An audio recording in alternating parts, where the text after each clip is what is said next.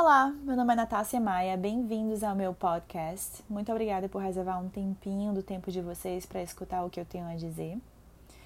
Hoje eu queria mais deixar a conversa fluir e eu vou colocar o título desse podcast no final, porque eu não tenho muito um roteiro para compartilhar com vocês. É engraçado que é, quando eu resolvi fazer esse podcast, né? E também um outro projeto que eu tirei do bolso, era algo que tinha no meu coração faz tempo é, é um dos momentos que eu tenho vivido mais é, aridez, né? No sentido de não, não ter tanta. não me sentir tão inspirada. Ultimamente eu tenho vivido essa fase de não estar tá me sentindo tão inspirada. Geralmente, quando eu escrevo meus posts, quando eu é, compartilho com os meus alunos alguma coisa mais do fundo do meu coração, são coisas que fluem. E, e hoje eu quero fazer esse experimento com vocês e eu quero deixar fluir, sem roteiro, sem tópico sem, sem título específico. É, eu quero aqui compartilhar com vocês um pouquinho da minha história e vamos ver o que é que sai. Mais uma vez, muito obrigada por estar aqui comigo. É, eu sou um tipo de pessoa que naturalmente eu me cobro muito, sabe?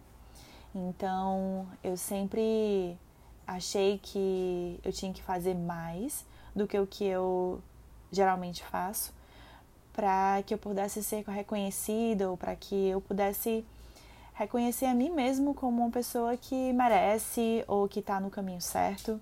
Então, é, quando eu comecei a praticar, eu tinha essa coisa, apesar de ter muita dificuldade com disciplina, eu tinha muito isso de ai, eu não faço essa postura direito, ai, porque eu tenho que melhorar isso, eu tenho que melhorar aquilo. Geralmente, quando uma pessoa vinha compartilhar comigo que eu tava fazendo uma postura, ai, Natália, a maneira que tu faz essa postura é tão linda, nossa, como tu tem essa flexibilidade aqui e acolá. E eu falava, ai, não, tu acha? Não, meu Deus. É, e eu sempre ia pro lado meio negativo, não esperando por elogio, mas realmente porque eu estava sendo muito crítica comigo mesma, né? Eu tinha muita essa dificuldade. Uma das primeiras pessoas a comentar comigo sobre isso foi o meu marido, né? Ele sempre falava: só aceita, só aceita, Natácia, só aceita o elogio. E eu tinha muita dificuldade de aceitar o elogio, né? E eu percebi a partir disso que eu tinha muito essa coisa de me cobrar muito, de e quase como se eu nunca chegasse à perfeição ou não que eu tivesse querendo alcançar a perfeição, mas meio que involuntariamente é, nada que eu fizesse iria ser o bastante, sabe? Até que é, eu sofri meu primeira, minha primeira lesão, que foi no meu ombro. E essa lesão eu arrastei por muito tempo, acho que uns três anos. Ela ficou mais forte. Eu até falei um pouquinho no meu Instagram, em alguns posts é, atrás, bem antigos, é, sobre como que, que a lesão me parou mesmo, né? Porque como eu tinha muito isso de me cobrar, de querer mais e mais e mais e mais e achar que nada estava suficiente, eu meio que me acostumei com a dor, sabe? Então, é, aqui em Toronto, quando eu cheguei, é, foi muito difícil os dois primeiros anos. Eu já estou aqui em Toronto Canadá faz cinco anos, mas os dois primeiros anos eu cheguei aqui sem inglês e tive que mudar de profissão completamente. Já tinha mudado lá no Brasil, né? Eu era fashion designer é, e hoje e, lá eu já tinha decidido que ia ser professora de yoga. Quando eu cheguei aqui eu já não ensinava mais. É, porque eu estava mais, mais focada em aprender o inglês, em como que eu ia ensinar se eu não tinha tanta, não tinha fluidez, eu não tinha nada, nada de inglês, não entendia nada, então foi muito desafiador. Então eu comecei a trabalhar em restaurantes e é, trabalhos que eu tivesse acesso ao público para que eu fosse imergida né, na, na língua e meio que forçada a, a me adaptar, né, a, a ligar mesmo o inglês na minha cabeça. Então eu não andava com brasileiros, é, a única pessoa que eu falava português era com o meu esposo. E é, durante muitos anos, durante muito tempo, né, nesses dois primeiros anos, quase todos os dois primeiros anos eu trabalhei de madrugada, porque eu fazia é, eventos e às vezes o evento ia até três horas da manhã e, E aí eu no outro dia ia pro estúdio e eu lembro que eu fazia o Energy Exchange, que é o que a gente chama aqui, que é, eu não tinha dinheiro para pagar o meu, o meu minha mensalidade do yoga. Então é, eu trabalhava no estúdio limpando o chão e, e é, colocando o laundry, né, que era para lavar as toalhinhas, né? Na época não tinha pandemia, então a gente compartilhava as toalhinhas. É, sempre tinha toalhinha disponível e aí a gente que era responsável, a gente do estúdio que era responsável de limpar é, e limpava os tapetes e todas, as, todas essas, essas atividades de limpeza, né? Limpava o banheiro, trocava todas as coisas que tinha que trocar e era, eu trabalhava lá. E aí eu sempre chegava mais cedo para limpar tudo e aí depois eu praticava, né? Então era assim que eu pagava a minha professora aqui é, nesse, no primeiro, nos primeiros meses, quase o primeiro ano inteiro, até é, eu conseguir pagar com meu próprio dinheiro, né, e não trabalhar com isso mais. E aí logo em seguida eu tinha um outro emprego, depois da prática eu ia para um outro emprego e trabalhava de dia. Então era muito pesado, muito pesado. E eu já estava fazendo a segunda série inteira quando eu cheguei aqui em Toronto. É, eu lembro que eu estava fazendo TikTok, ainda aprendendo TikTok, e tava. É, Viparita Chakrasana, né? E tava. É, a, tinha perdido algumas posturas pela adaptação mesmo, adaptação do frio, e é muito natural que quando a gente muda né, de ambiente, muda de rotina, o nosso corpo muda também, a nossa mente muda, então a nossa prática muda, né? Então, posturas que eu estava acostumada a fazer, como Karandavasana, na época é, eu não estava conseguindo nem montar o lótus em cima, né, no Karandavasana, então eu estava muito confusa, eu não entendia muito bem minha professora, e a minha professora era outra outra pessoa, assim, totalmente diferente com relação aos professores que eu tinha tido antes, então ela tinha pouco contato, né? Ela tocava menos, então ela me observava muito, então eu fiquei muito insegura. E eu tinha é, essa coisa de me cobrar muito. Eu mandava, eu lembro que eu escrevia as mensagens, eu botava no Google Translator e mandava para ela dizendo assim: "Ai, professora, se você acha que que você precisa me cortar, tirar a postura, pode tirar". Era muito louca a minha cabeça. E ao mesmo tempo ela é, tava ali comigo, né, mesmo na presença e tal, e dizendo, não, tenha calma, não, não é assim, você tá no momento de adaptação. Ela foi muito é, cuidadosa comigo, né. Só que eu não fui cuidadosa comigo. E eu me cobrei muito, eu forcei muito do meu corpo. E aí teve uma hora que, que realmente o meu corpo parou, que eu não conseguia fazer mais nada, né. Isso já foi no segundo ano, com essa rotina muito é, frenética né, de trabalho e prática e sem dormir direito e sem comer direito, foi quando eu descobri que eu tinha dois é, é, tears, que são fissuras, né, duas fissuras em cada ombro. Depois eu falo mais especificamente sobre é, o que é exatamente, mas falando bem assim para que todo mundo entenda, foi um, um, um, um rasgão. Imagina um tecido que você esgaça, esgaça ao ponto de abrir um buraco. Então foi isso que aconteceu no meu músculo, no músculo do meu ombro. Eu não estava conseguindo fazer mais nada que eu não sentisse muita dor. Então eu levantava o meu braço para colocar o casaco de inverno, eu chorava de dor. Eu lavava o meu cabelo para levantar o braço para lavar o cabelo, eu chorava de dor. É, eu trabalhava também, teve uma época que eu comecei a trabalhar numa num restaurante de, que faz smoothies, né? E então eu tinha que mexer com o liquidificador e eu lembro que eu tinha dor até para segurar o liquidificador, olha que louco. Então eu tinha dor o tempo inteiro e eu passei muito tempo sentindo dor e achei que aquilo era normal, porque era normal para mim é, estar no desconforto, né? Eu estava me sentindo desconfortável desde que eu cheguei aqui, eu me sentia desconfortável o tempo inteiro. Então para mim era mais um dia de desconforto. Até que é, no, na metade do segundo ano aqui em Toronto, a minha professora começou a me passar algumas posturas da terceira série. Como eu falei, eu já estava fazendo a segunda. é, tinha conseguido voltar do Viparita Chakrasana, tinha feito o toque, né? Que é o ti, que é quando você entra no handstand e cai com o pé no chão, e o toque quando você volta, né, pro handstand e volta pro downward dog. E aí é, eu já tinha conseguido, ela começou a me passar algumas posturas e até que eu cheguei no Galavasana, que é um dos, dos primeiros arm balances, né, de posturas de equilíbrio de braço. E eu lembro que um lado eu conseguia fazer e o outro era como se eu não, meu, meu corpo não me respondia mesmo. E aí a minha professora falou, você é, considera a ideia de ir no médico, de realmente ir no médico e resolver isso.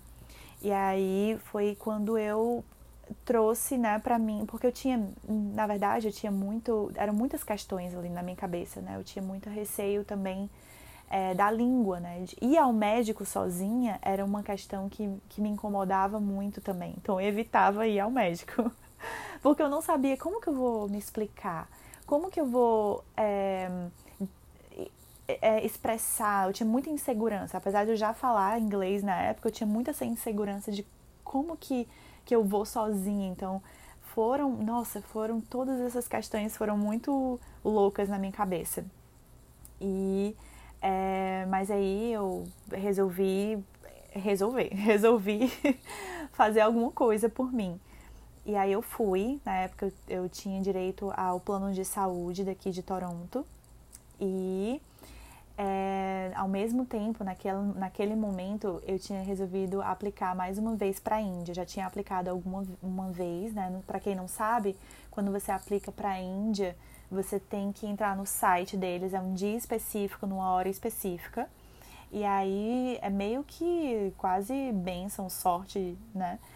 De você aplicar e receber o resultado de que você foi aceito para você ir. É uma vaga, é muito concorrido e, e o site cai e tudo mais. Eu tinha aplicado uma vez e não tinha entrado, até que eu apliquei a segunda vez e consegui.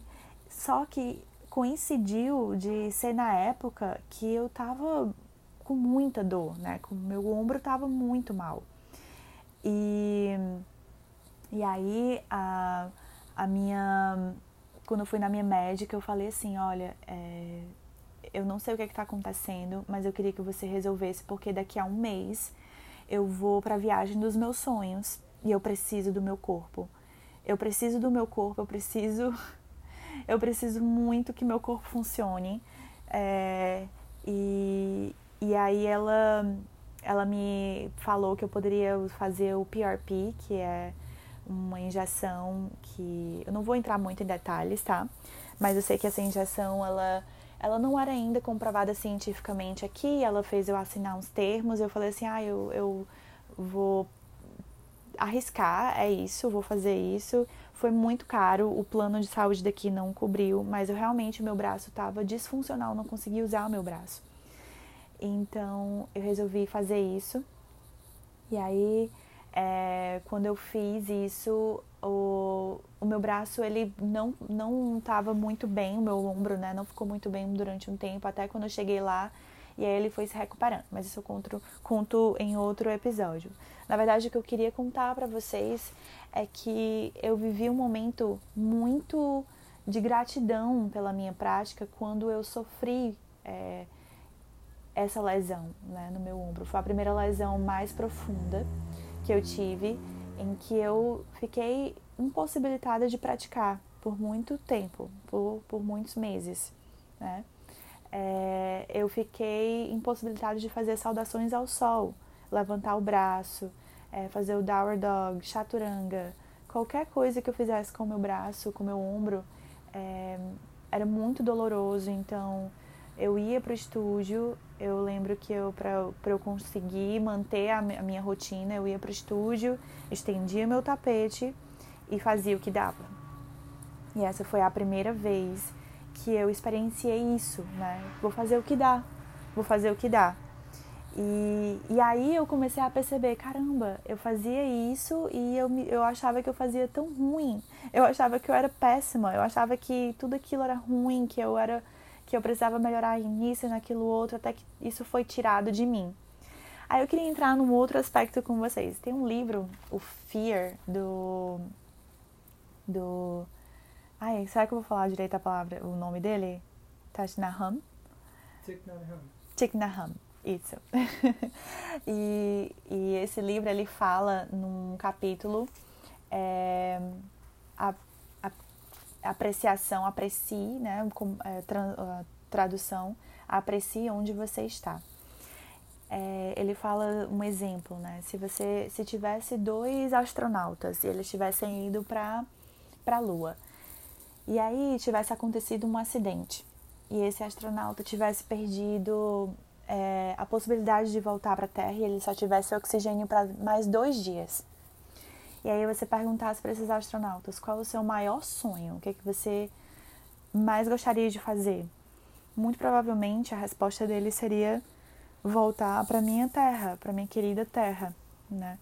E, e isso ele trouxe para dizer que quando a gente tem a escassez, quando a gente tem menos, a gente começa a apreciar o que é ordinário, o que pra gente é do cotidiano, né?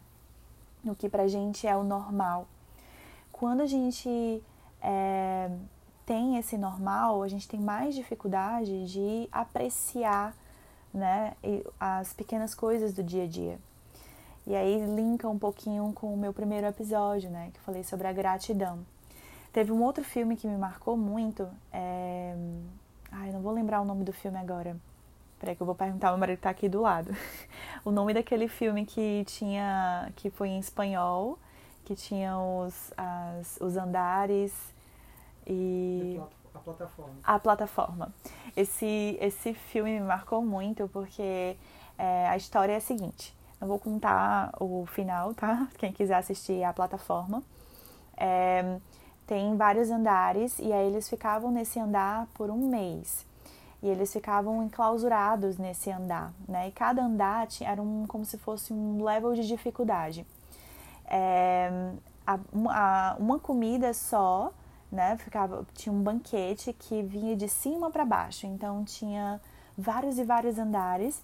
E aí começava lá de cima, até quanto mais baixo fosse o seu andar, menos comida você teria, porque as pessoas de cima teriam que deixar comida para as pessoas de baixo. Enfim, que eu tô querendo, que eu tô querendo chegar, aonde eu tô querendo chegar, né? Que teve uma coisa nesse filme que me marcou muito foi que as pessoas dos andares mais acima, elas tinham a tendência de se matar. Elas se jogavam lá de cima. E aí teve um questionamento, né, de um dos, dos protagonistas que falou assim: eles estavam num andar mediano que, que não era tão ruim, tinha alguma coisa de comida que chegava para eles, era tipo uma plataforma que descia, né? Esse banquete que vinha de cima para baixo. Assistam, assistam, vocês vão ver, é bem interessante. E aí é, ele questionou por que, que essas pessoas estão pulando lá de cima. Ele falou assim, porque elas não têm o que esperar, elas não têm é, elas não conseguem, como elas têm com abundância, elas não conseguem apreciar, elas têm mais dificuldade de apreciar. Né? Não foi com essas palavras, mas foi mais ou menos essa a intenção. Então, as pessoas que estavam mais abaixo, elas tinham aquela, aquela, aquele anseio do dia seguinte, né? Do, será que vai ter comida? Será que é, do apreciar o pouco que tinha, né? E as pessoas que estavam mais em cima, elas, como elas tinham todos os dias, como elas tinham em abundância todos os dias, elas meio que perdiam um pouco essa, esse, é, como é que eu posso dizer, esse sabor, né, pela comida e apreciava menos. É, não estou aqui fazendo nenhuma apologia à dor ou ao sofrimento, não é isso, essa não é a questão. A questão é o contrário. É que quando eu comecei a desenvolver de novo a minha prática, e comecei a ver a cura vindo, né? Comecei a apreciar novamente a minha prática nos, nos pequenos detalhes, como levantar a mão, os braços para o alto, como me sentir um pouco mais forte no chaturangas e comecei a ir todos os dias e, e apreciar momentos que eu não sentia dor, né? E comecei também a apreciar os momentos de, de é, crescimento, né? Todas as fisioterapias que eu tive que fazer e esse desejo de voltar para a prática, a minha prática hoje, após a lesão, é completamente diferente. Até a maneira que eu falo, né, e a maneira como eu recebo elogio, e a maneira como eu falo sobre a minha prática também é diferente, né? Não que a gente precise passar por momentos difíceis para poder é, aprender a valorizar, mas que quando a gente está passando por esses momentos difíceis, a gente consegue ver com maior clareza né, a, e apreciar com maior clareza o que a gente tem no cotidiano, né, o que a gente tem no nosso dia a dia.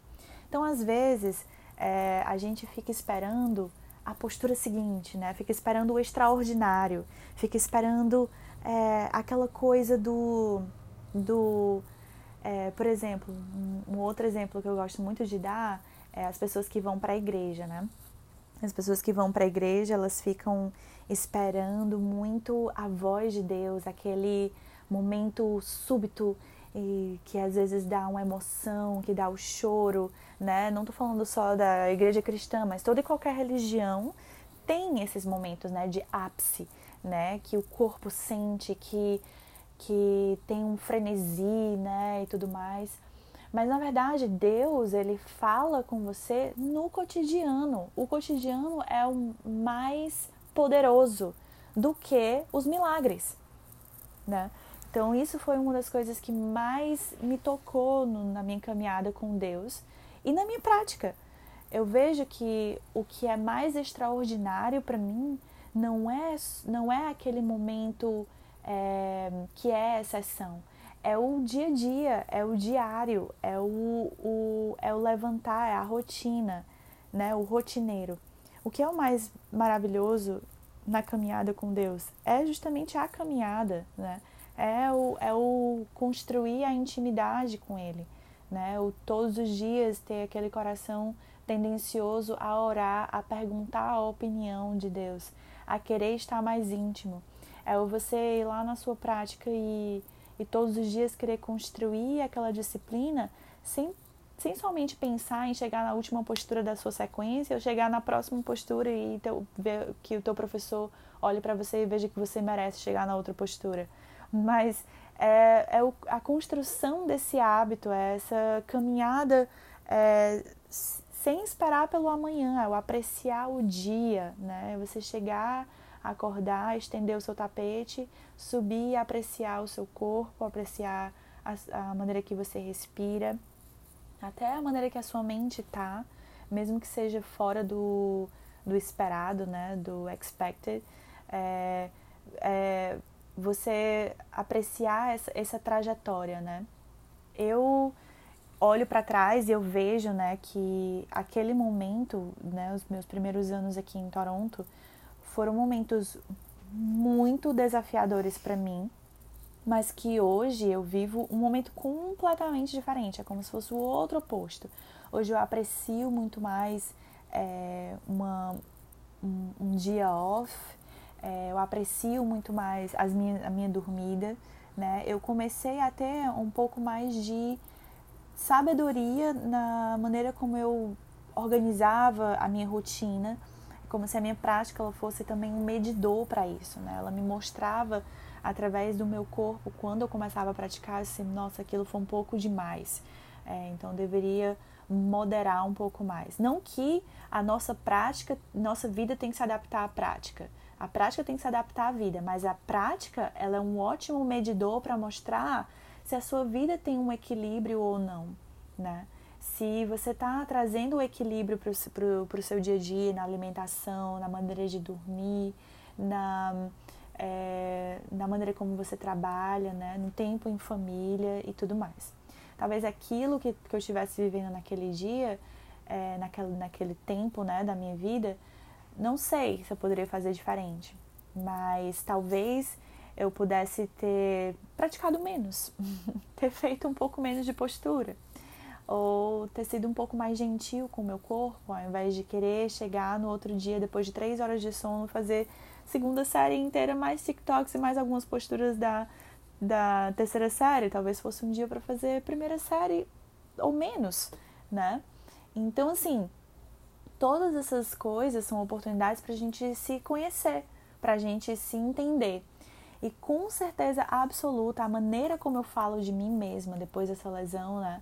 É, é diferente. Então, quando uma pessoa chega para mim, Natasha, nossa, que massa que tu faz isso, isso aqui, eu, isso, isso e aquilo, eu, eu hoje eu tenho uma tendência a falar assim, nossa, é, foi bem desafiadora, mas eu estou muito feliz com o progresso e, e eu estou muito empolgada com o que ainda está por vir.